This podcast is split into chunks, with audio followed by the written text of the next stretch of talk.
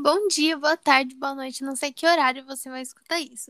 Mas olha, eu sei que eu vim pra salvar a sua vida. Não sou eu, né? Eu trouxe uma companhia dessa vez. Bom, eu tô aqui também para falar um pouco sobre o que é radioatividade, mais especificamente sobre as partículas alfa, beta e gama também. Mas para que possamos começar a entender todo o conteúdo, precisamos entender o básico. O que é a radioatividade?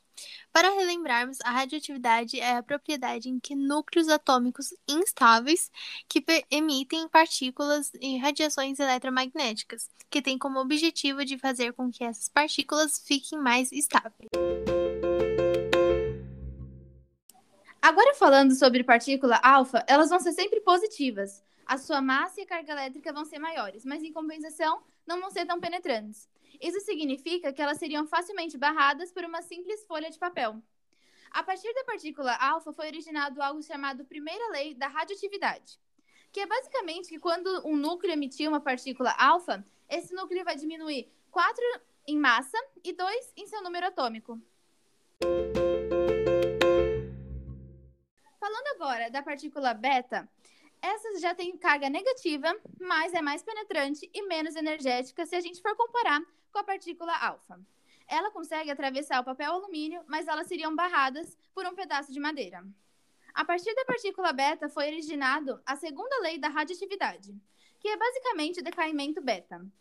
Fala da desintegração do nêutron, ou seja, um elemento vai simplesmente atirar a partícula beta em alta velocidade.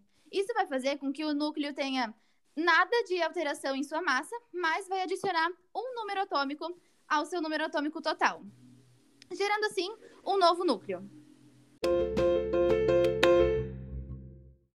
E agora que a gente já sabe o que é alfa e beta, vamos para o último, não menos importante. Gama. Elas são um pouco diferentes, não estão relacionadas à emissão de partículas, e sim de ondas eletromagnéticas, que possuem mais poderes de certa forma. assim, poderes não, não de uma certa forma, vamos dizer, formal. Mas elas têm poderes de penetração muito potentes, podendo ser bastante perigosos perto de nós, seres humanos, com graves machucados na nossa pele ou até mesmo nos levar à morte. Bom, eu espero que vocês tenham gostado do nosso podcast. Espero que tenha te ajudado a entender um pouco mais sobre essa parte da química e sobre a radioatividade. Uma forma resumida, mas que eu espero que dê para você entender.